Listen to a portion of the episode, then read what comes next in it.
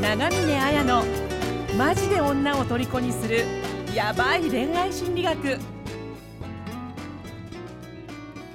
今回は女性が男性に見せる脈ありな行動言動サインについてです。具体的な復縁方法女性心理恋愛テクニックについて知りたい方は動画下の番組説明欄のリンクから無料メルマガに登録してプレゼント音声を受け取ってくださいね。それでは本編をどうぞ。どうも長見奈也です。こんにちは高田真奈美です。どうもインタビュアーの村松です。はい、えー今日はですねえーゲストにしまちゃんをお迎えしてしまちゃんの相談に回答していきたいと思います。それではしまちゃんよろしくお願いします。よろしくお願いします。よろしくお。願いします、緊張してますか？来てます。大丈夫？笑顔笑顔で笑顔で。今回から変わったんですよねちょっと、そうなんですよね、はい。何の説明もなしにしれっと始まりましたけど。そうですよね、はい。なんかあの私一人で回答してるとあの水戸黄門感が出ちゃうんですよね。どういうこと？この印籠がみたいな。なんかなんか最終的に落ち着くみたいな。それは面白くないしまあもっとあの多角的ないろんな視点で一緒に深めていった方があの来てくださる方のまあためになるかなと思ってえお二人にはい。お越しいただいてしまちゃんをお迎えしてっていう感じですね。はい、3対1ですか？ら余計緊張しそうですけど。ね圧が強いよね。で。も対等だから。平等だから人は。大丈夫大丈弟子とかね先生とかでもなく。夫、そうですね、うん、フェアちょっと年上だからって威張っちゃダメですよ。ちょちょっと威張っちゃダメですよ。じゃあ早速い。いきますかね。相談文の方はい、相談文の方を読まさせていただきます。大丈夫ですか？大丈夫です。す。いません慣れてなくて。全然はい。大丈夫です、おなお名前なんていうのえっとしまちゃんで。しまちゃんでよろしいです。かはい。はい、はい。えーじゃあしまちゃんからの、えーご相談です。はいしまちゃんはい。41歳ですはい、ね40歳からのご相談です、相談内容、えーお付き合いしたいと思いながらそこまで至れなかった女性がいました、えー深い仲になってもいずれ別れてしまうからという理由で不仲な両親を見たり祖母の介護のために夢を諦めて家族が嫌になって誰とも付き合わなくな付き合いたくないと、えー当時は言っていました、えーその人は、えっと、会社の後輩です。仕事に関していろいろ教えるうちに仲良くなりました。共通の趣味もあり時折2人で遊びに行ったりもしました。そんな時将来どうしたい？なんて聞いてきました、えーまた、えー、と島田家ってえー甥っ子がいるから安泰だよねと言ってきたりも、えー私が、えー今の勤務地に移動してからは休みが合わずそういうことはなくなりました。一度誘ってもらえたのですが私の都合で、えー、ううむさんうさんむさんむえ後でググります、え移動は私が会社のと喧嘩したのがきっかけで環境を変えてみたらどうかとととの提案に乗っかったものです。彼女は強く一目にもかかわらず、えー時折会う機会はありましたが移動先に馴染めず、えー辛いと私から一方的に愚痴をこぼしてばかりでした。彼女からメ彼女からのメールには寂しいと何度もありましたがこちらはこちらからはそれに対してきちんと答えてあげませんでした。一方的にこちらは伝えたいことを書き留めるばかりで、えー去年の暮れに誕生日のお祝いをしようねと約束してくれて今年になり、えーいつ行こうかなんてやり取りをしていた矢先に大事な人がいてもう一緒に遊べないとメールが来ました。今までありがありがとう。さようならと返信をしたところごめんねと返信が来ました。それから幾度かやり取りがあり、えーだいぶ感情的なメールを送ったりもしました。彼氏がいるから返信できないととのメールが来て一旦やり取りはやめました、えーその後彼女の職場で大変な出来事がありお見舞いメールを送ったところ返信がありそれから、えー時折挨拶程度はやり取りはありましたが7月にメールを送ってからは返信はなく8月からは音信不通になっています。そんな人とまた仲良くなりたいななんて悩んでいます、えー引き止めてくれた時に素直に従っていればと後悔しつつ、えーはい。というご相談です。ありがとうございます。ありがとうございます。そうですね。なんかあのまずいい私ちょっとなんかおうん。気持ち的には落ち着いてますか？なんかすごくあのまだ傷が癒えてないとかまあ最近落ち着いてきたかなってことですかね。うん。うん。うん。三ヶ月くらい連絡がもう取れてない状態ですもん。ね。そうです。うん。うん。うん。うん。えじゃあその大変な時には結構もうご飯食べれないとかお涙が出るとかそそういう落ち込みとか大丈夫ですか今日きつかったですあ実際うつ状態になってましたあうつでも寝れないとかですかうん。寝れないっていうのはもっと,、えーと仕事の関係もあって、えあー。あちょっと仕事の方の関係もあってうーんどうしても不規、えー、と時間が不規則なんで、うん。そのせいでちょっと不眠気になってましたね。彼女と出会う何年か前から。そっかじゃあもうただでさえ不眠とか、あのなんていうのかなこう精神的にも安定してない中でこう別れになってもう本当にこう抑うつというか自分の中に閉じこもっちゃうような時期もあったっていう感じですよね。そうですね。うんじゃあなんか今日ここまで来れたっていうのはすごいなんかあの時よりよく良くなってるなっていう感じですよね。そうですねうんよかったです。うんうんうんうん。そうですね。なんかあのよりこうしまちゃんさんのあのにこう寄り添っていい何か方向を見出していきたいので、なんかもう具体的に話を聞くと、はいより分かりやすいっていうのがあるので、いなんかあのまなみさんとか村松さんからもう少しこう聞いてみたいなとか質問したいなとかっていうことってありますか？でも率直に今そのはい気になっていたは彼女とやり直したいっていう気持ちがあるんですか？あります。ありますか？うん。じゃあ次にまた違う人と恋をしたいっていうよりはその人と何か連絡を取ったりとかしたいっていう感じですか？まだそういう気持ちの方あがあります。あなるほど。うんうんうんうん何対何ぐらいですか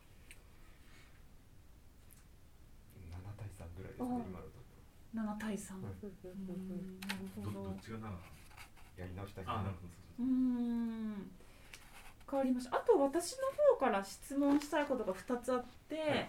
あの移動は私が会社と喧嘩したきっかけで環境を変えてみたらどうかとの提案に乗ったものですっていう時に、はいあの会社としもちゃんさん具体的にどんなあの喧嘩っていうのがあったんですか？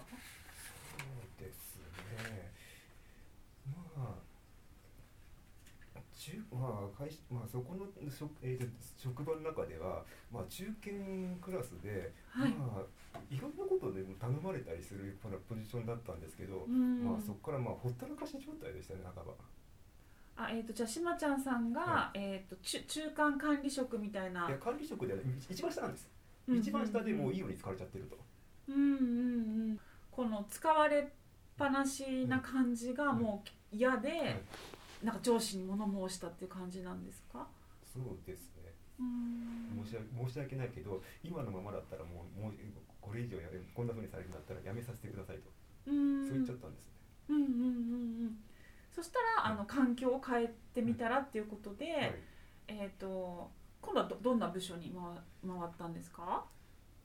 まあ、やってることは大体一緒なんです。基本は一緒なんですけど、えー、とやることがもっと増えたって感じですね。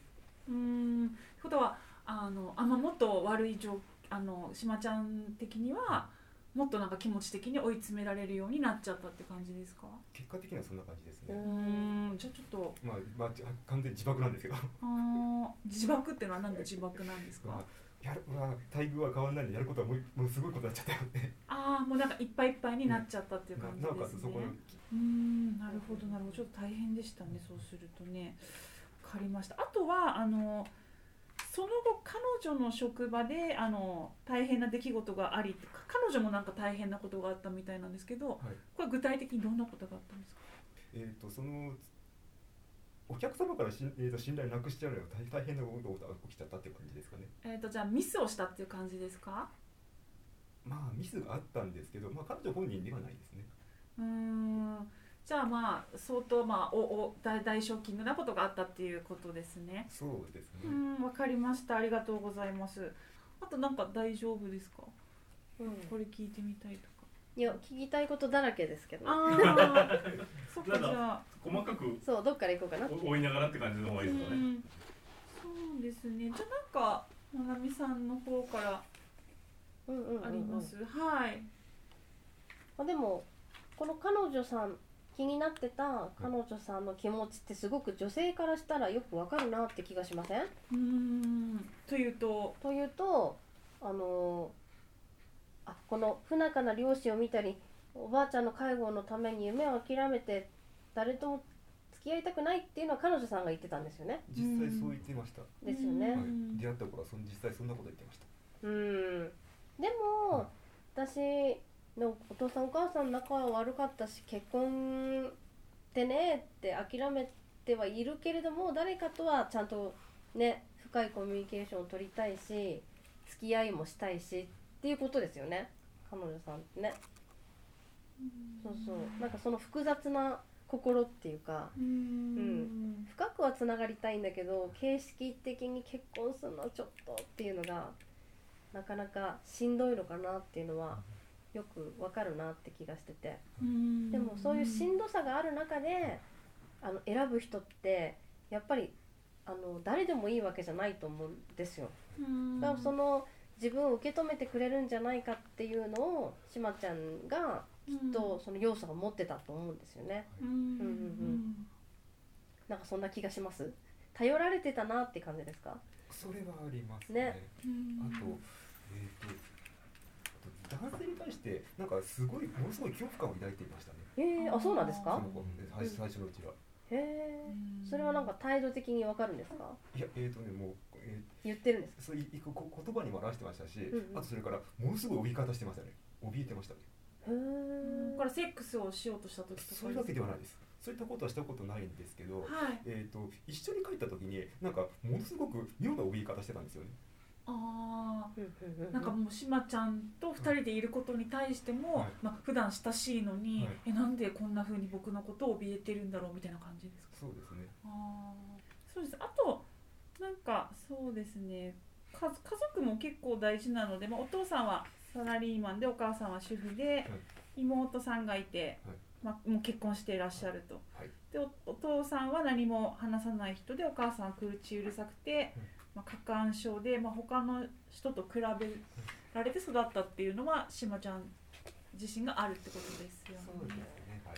うーん。なるほど。でもあのさっきまなみさんが言ったようにそれこそ何か、まあ、男性に対してって考えていいのかな。なんか怯えてるっていうのがある中で私このいろいろ家族の事情も辛い中ででも結婚したいとか一緒にいたいって思ったってことはやっぱ相当何かしまちゃんっていう人をあの他の人とは何か違うこの人だからっていうのはあったっていうのはわ私もなんか相談文を読んでて感じたなと感じました。ううん。んでもなんかこのこういうケースのお話って本当に何回も聞きますよね。うん。っていうのは、いやごめんなさいね。悪口じゃなくてね。悪口かな。悪口じゃなくて大体女性の OK サインとか NG サインがわからないっていう相談って結構来るんですけど、本当になんか OK 出してる時は男性全然気づいてくんないのよね。うん。なんでなの、そうですね。うん、そのなんか引き止められてたっていうか「え将来どうしたい?」とか聞かれた時にその時はなんか好きという気持ちとかはななかったっていうことなんですか？あったんですけどあったけど。多分彼女的にはちょっとなしな多分こと言っちゃったんでしょうね。か彼女がななしだって言ったんですか？いやいな何も返事は来てないですね、うんうん。なんか微妙そんな表情表情してましたけど。うんうんうんうんうん。あじゃあ将来どうしたいってあ言ってきたのは彼女の方ですよね。そうですはい。うん、もうこのこのワードだけでこれ結構来てがますよね。私あなたと一緒になりたいっていうことだっていうのは分からなかったんですか？そうわかんないんですよ。そうなんですか？あなたと私将来結婚して子供とか産むこと考えてるわよって。たし、ね、恋愛とか家族とかいろいろあるあったけどっていうこれは心の準備ができてるよっていうサインだったっていうことですね。だそうですよね。はい。うんうんうんそうその時にやっぱ彼女のことは気にはなっていたけどそのななんて返事したか覚えてます？そうだねそうですね。うん。子供子供のために必死になって働くは働いてるか働働くそんな日々過ごしたいななんて言ったんですけど、うん。それに対して彼女ですね、うん。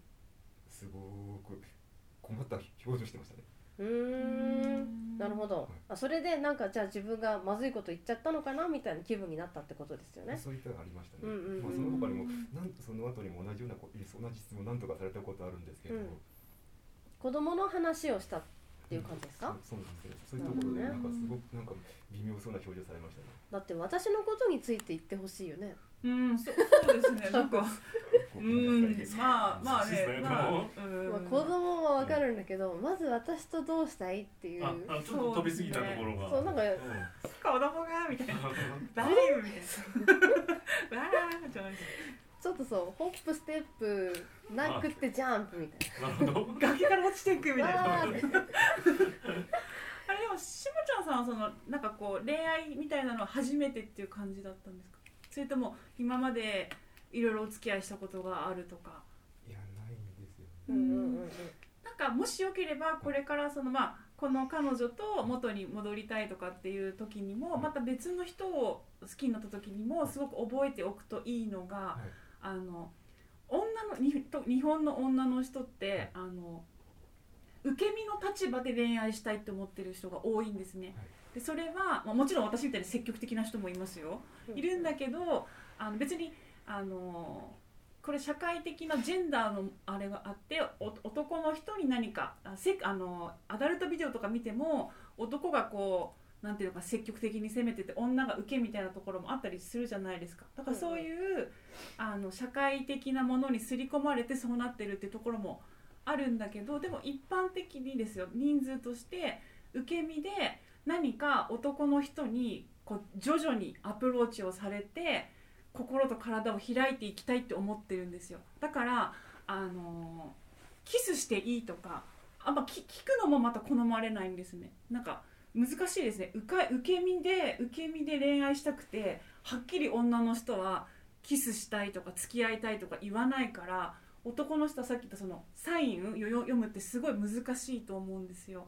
でもあのの人は受け身の立場でしかもそのはっきりキスしていいかなとか手をつないでいいかなとかって言われずになんか流れで私あのあなたと結婚なんか将来どう考えてるって言ったらもうねあの手つないでキスしてって思ってるってことなんですよ。だからそこをあの見極めるって難しいけど受け身の立場で恋愛したがってるってことと何かあ明確には言わないんだけど私の心と体を開いてっていう言葉を発してるってことはあのそこをなんていうのかなトントンってもっとあじゃあ手つない手つないでみるとかなんかそういうふうにできると多分またうまくこの人と行くとか次の恋愛でっていうふうに生かしていけるんじゃないかなって、うん、思いました。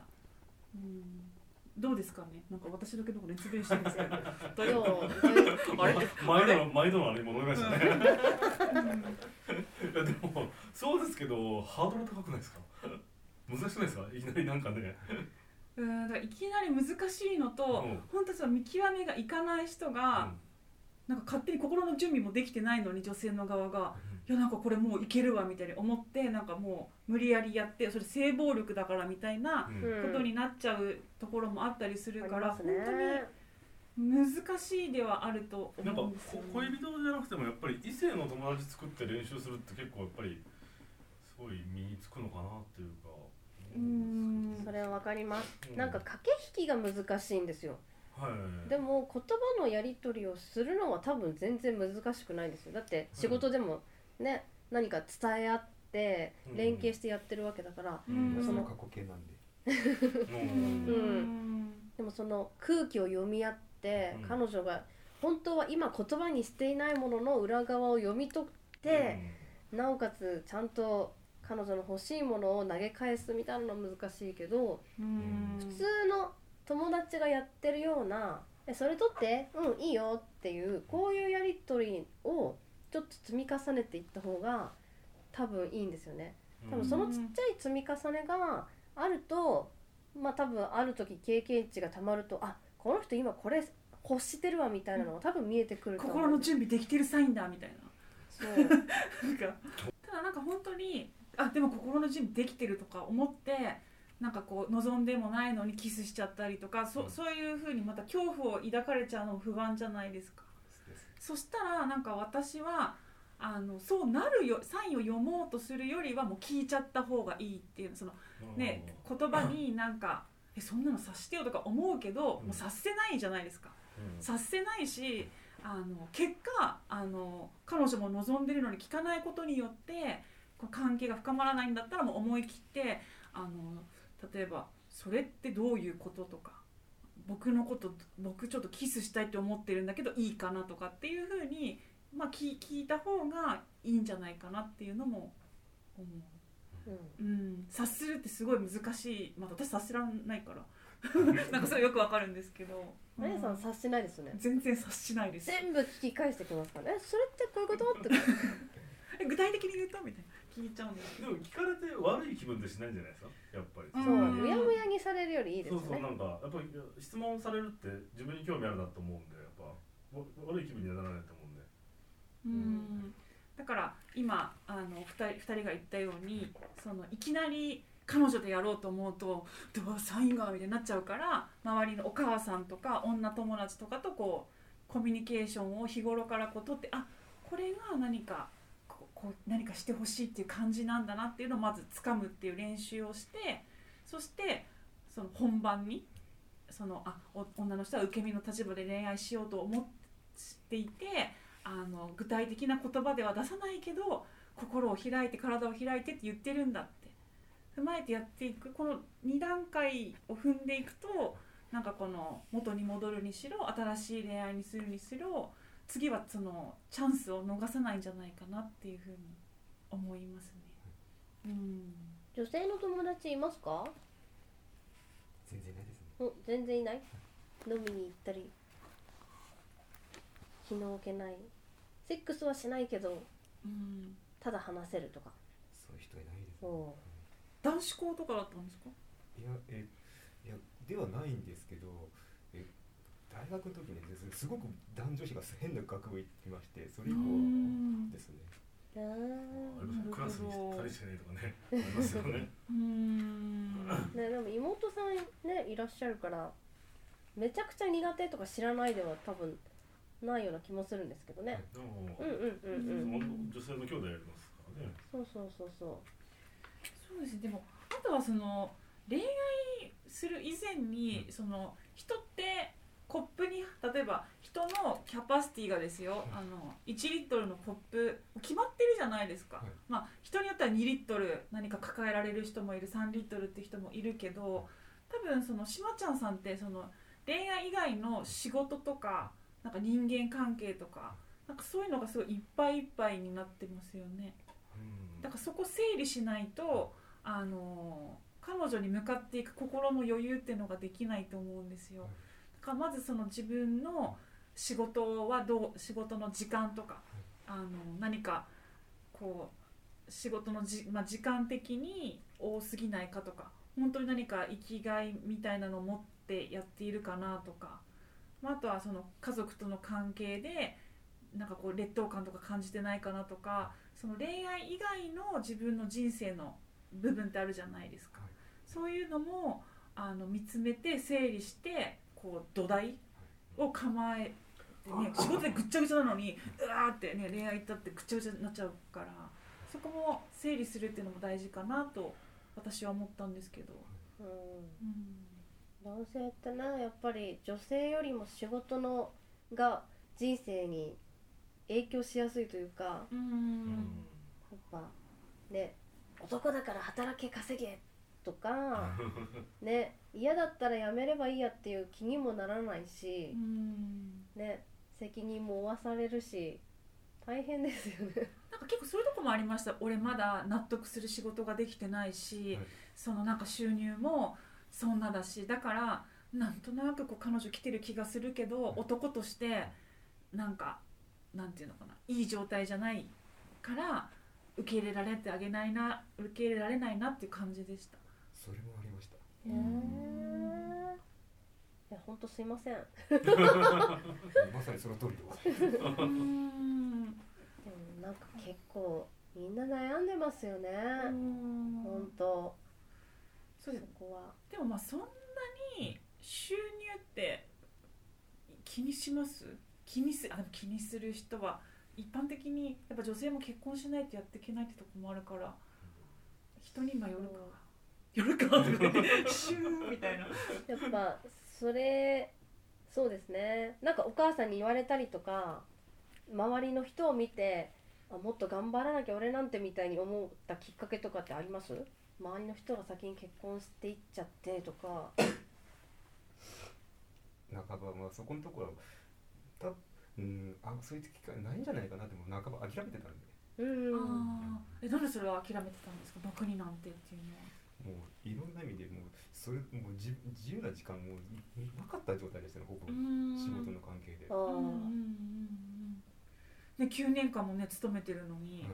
なんかすごい不当なねなんか状況に置かれて、うん、さらになんか、ね、時間もいっぱいいっぱいになっちゃってっていう感じですもんいやね。ずなんでいやえ仕事始めて3年目ぐらいからずっといっぱいいっぱいになっちゃったです。うーん。そんな感じでしたそっかじゃあなんかこう踏み切るにはそこで自分が、まあ、自信を持つとまではいかないけど、はいなんかある程度やっぱその私いつも言うんですけどあのアルフレッド・アドラーっていう人は人はその自分が価値ある存在だと思えた時のみ恋愛とか人間関係に踏み出せるって言ってるんですよ。はい。ってことは、まあ、ある程度あのあ女心ってこんななんだって今知ったけどやっぱりさしまちゃんさんが自分自分はこれで OK なんだってあの思えるようにならないとまた彼女が心の準備できてるよサイン送ってきてもなんかこうなんかねこう後ろに引いちゃうみたいなことがあると思うからなんかこう具体的に一つこう自信とまではいかないけどこれを仕事とか何かですれば少し自分に余裕ができるんじゃないかとかなんかそういう自分なりにこれやってみようとかって思えることってありますね仕事の内容と働き方から考えてちょっとそこ残念ながらそんな状況じゃないんですよね。もうそれもし仮にやったとしたら全く今今までやってきたこと全部小肌にしてあ一から始め直すっていうぐらいのことやらなきゃいけないかなと。うーん。えそれはダメなんですか？残念ながらそういうことができるような仕事じゃないんですよね。えっ、とそういうことがえっ、とししまちゃんができるかどうかです。その環境がどうこかっていうのは環境もありますね。えー、と私が言ってるのはうん。あの環境は人が選ぶものだから。環境は変わらないですよねその劣悪な環境は。だそそこにいる自分自身が今後どう動いていくかって環境変わらないんだったらそのか環境変わるんだったら変わるアプローチを、まあ、変わるかと思ってアプローチしたわけですよね。あの上の人に言って。それは素晴らしい行動だと思うんですよ、でもやっぱ環境は変わらなかったっていう時にでもそこを何か落ち着けないと恋愛に多分また踏み出せなくなっちゃうじゃないですか。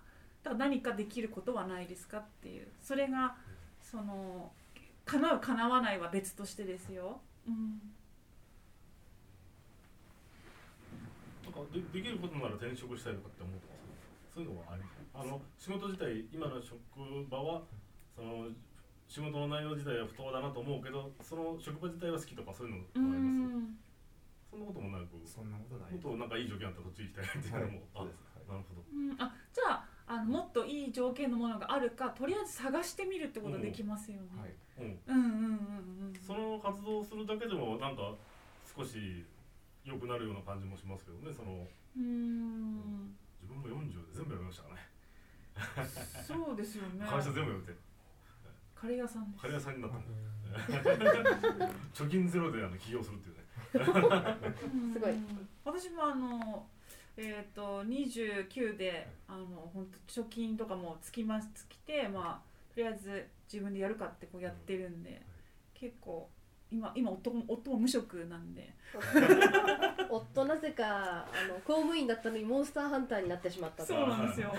だからすごいなんかこここにかかってきてるんでめっちゃ寝れないんですけど。まあでもなんとかねやってるっていうのはあるんで。チャレンジャーだな。そそういうのポイポイって捨ててるそうでもまあなんとかねなんとか娘もいるしやらねばみたいになってますけど。でも、ね、今言ったようなそのいいんじゃないですか。いや全く俺って4 41だから転職先がないよと思ってるのとあ実際探してみたらこんなにあったとかあこここの分野はあるんだとかって分かると新しいものが入ってくると見える世界が広がるじゃないですか。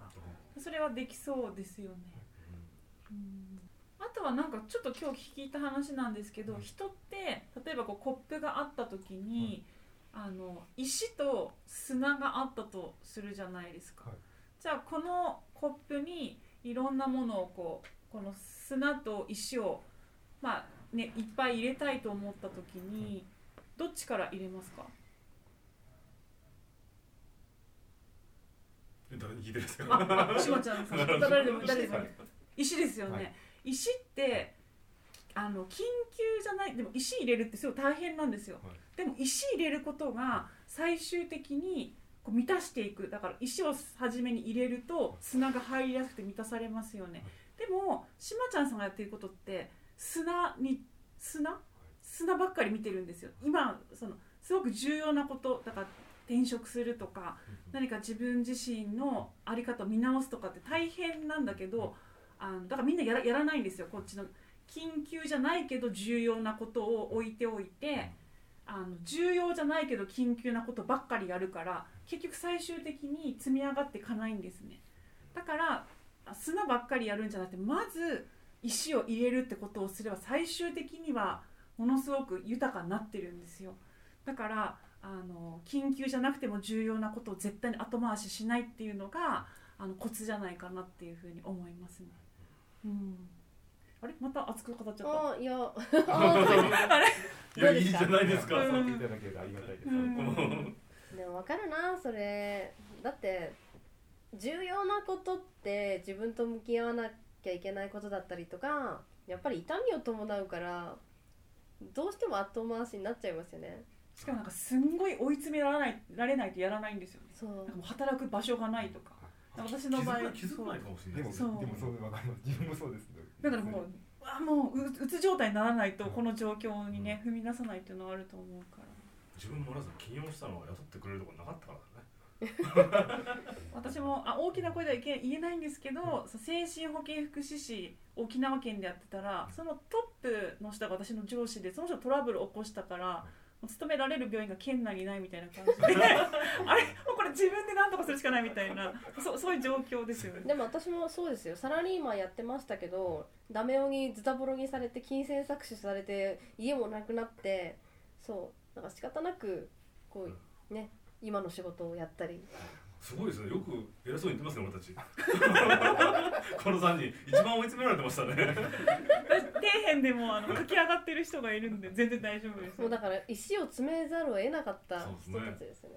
うーん。ここに来たことでも底辺ようこそって感じ。ようこそ底辺。あと上がるだけだ。みたいな感じで。うん。そうですね。今じゃあなんかその女心っていうところとあのまずその恋愛するにしても人生自分の一番ベースを積もうよっていう2点話したんですけど、うん。そうですね。あと、まあ、しまちゃんさんから聞いておきたいことでもいいし、うん。あのまなみさん村松さんからなんかこんなこともあるといいよとかってちょっとこの場に出しておきたいことがあれば。うん。いやちょっとまだ疑問があるんですけどはい。うん。彼女に愚痴をこぼしていましたって、うん。き勤務先に馴染めなくてっていうのはどういう感じのことを言ってたんですか？そうですね今それまでやってきたことよりもまあ当然ずっとレベルが高いことになってたんで、いやもううんたもう大大きつってたまんないようだとか、うんうんまあそういうことを聞く大変だとか疲れたとかはいそういう感じですよね。でそれがまだそのお付き合いしていない女性からしたらなんだろうあもしかしてこの人頼れないかもしれないとか彼女が不安になるだろうっていうのはなんか考えたことあります。なんか別に 責めてないんですけど。そこまで頭回らなかったそうですよね多分ね。うん。だからいやあいあそ本当にいっぱいいっぱいだからそういうこと言っちゃったんでいや本当にそうなんですよね。いやだからやっぱり恋愛する土壌をまず整えた方がいいってことですよね。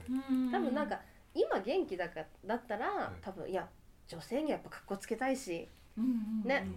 あのやっぱりいい自分を見てほしいって思えると思うんですけど、多分もうそれどころじゃなかったってことですね。はい。なんかこうたこ焼き焼きながらなんかビールもついてるとかまあ どうどうでもいいんですけどなんかそちょっとそういうなんかもうビールもビやールもたこ焼きに入れちゃったみたいあな。ーみたいな。大変だ、ね、でその後のこのだいぶ感情的なメールを送ったりしましたっていうのはどういうどういう感じなんですか？やっぱりお前のことが好きなんだみたいな感じですか？いやそういったことではななくて、一体どういうことなの？あもうもうああの大事な人できたから遊べないのごめんねって来たことに対してえどどういう人なの？とかあそれを聞くどういう人なのかは聞かなかったですね。じゃなくて、どどういうこと？って多分一体どういうことなんだよほら ってえーえーとえーやえーと約束と違うようだとかそんな感じで。え？そうなの？怖いよね。約束したの？これしてる？してる？あこれ。これこれ多分多分してないかもしれない。あこれ誰とも付き合いしてませんけどなんて言ったでえどういうこと？って。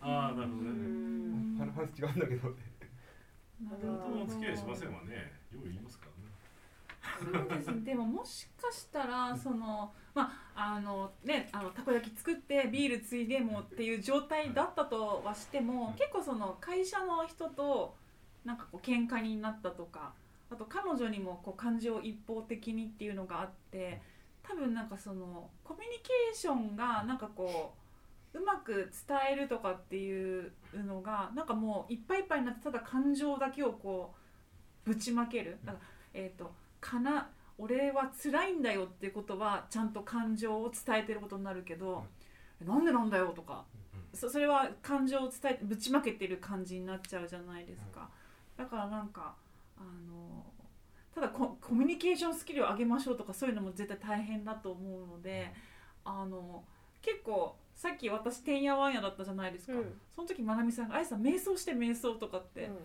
言ってて私もういっぱいいっぱいになりやすいから結構日常的に瞑想とかマインドフルネスってやってるんですよ、うん。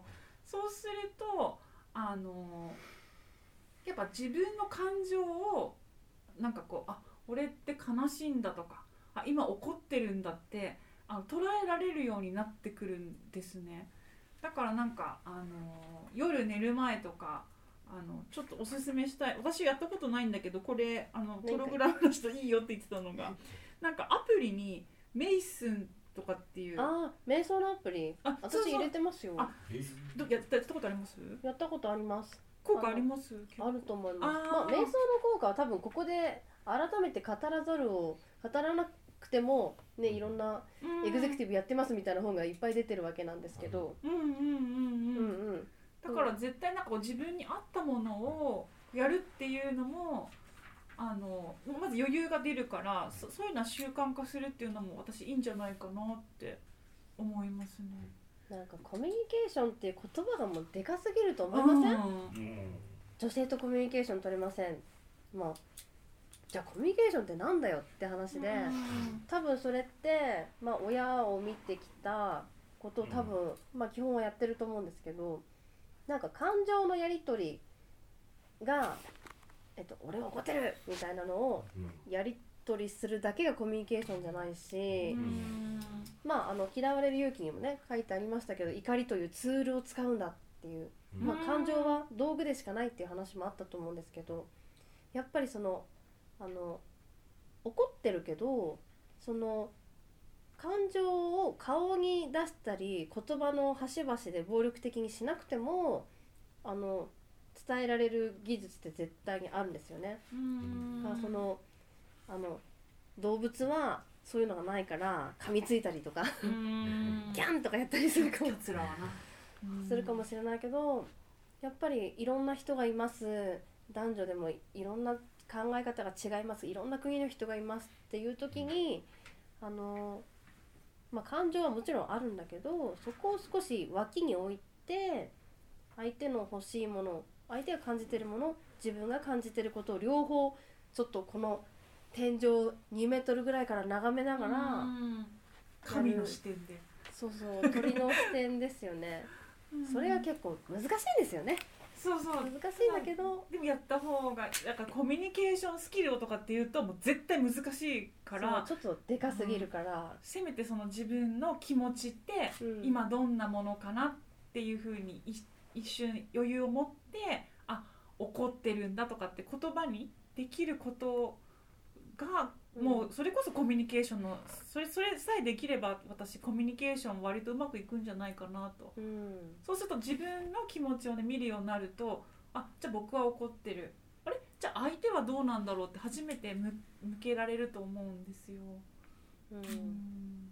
瞑想ってやっぱそこがいいですよね、うん。今あ私悲しんでる。あ悲しんでるね。ごめんね。みたいな気持ちに一旦なれるじゃないですか。うん。そうでもそれがないともうやっぱりね当たり散らし。さっき当たり散らしてましたから「あもうダメだダメだ無理だ」みたいな。そうでそんな状態になっちゃうから。あやさんもよくね旦那さんに当たり散らしてますよ。あれ？もうねであの中中心に帰るっていう瞑想があるんですけど「あやきち中心に帰って」って言われて「あ分かった」って言ってこう イヤホン聞いて帰っていくと「あ私今当たり散らしてたな」とかって気づけるから早速後からメイスねあのアプリ入れましょうね一緒にね。うんうん。それいいと思います。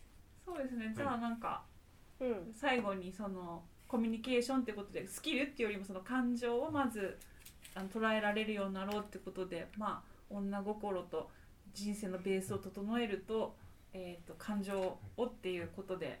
ちょっとやることいっぱいですけど、まあとりあえずそこから始めてみるという感じで、やっていきますかね。はいはい、はい、じゃあ今日はこんな感じで。ははい。はい、じゃあどうもありがとうございました。ありがとうございました、ありがとうございました。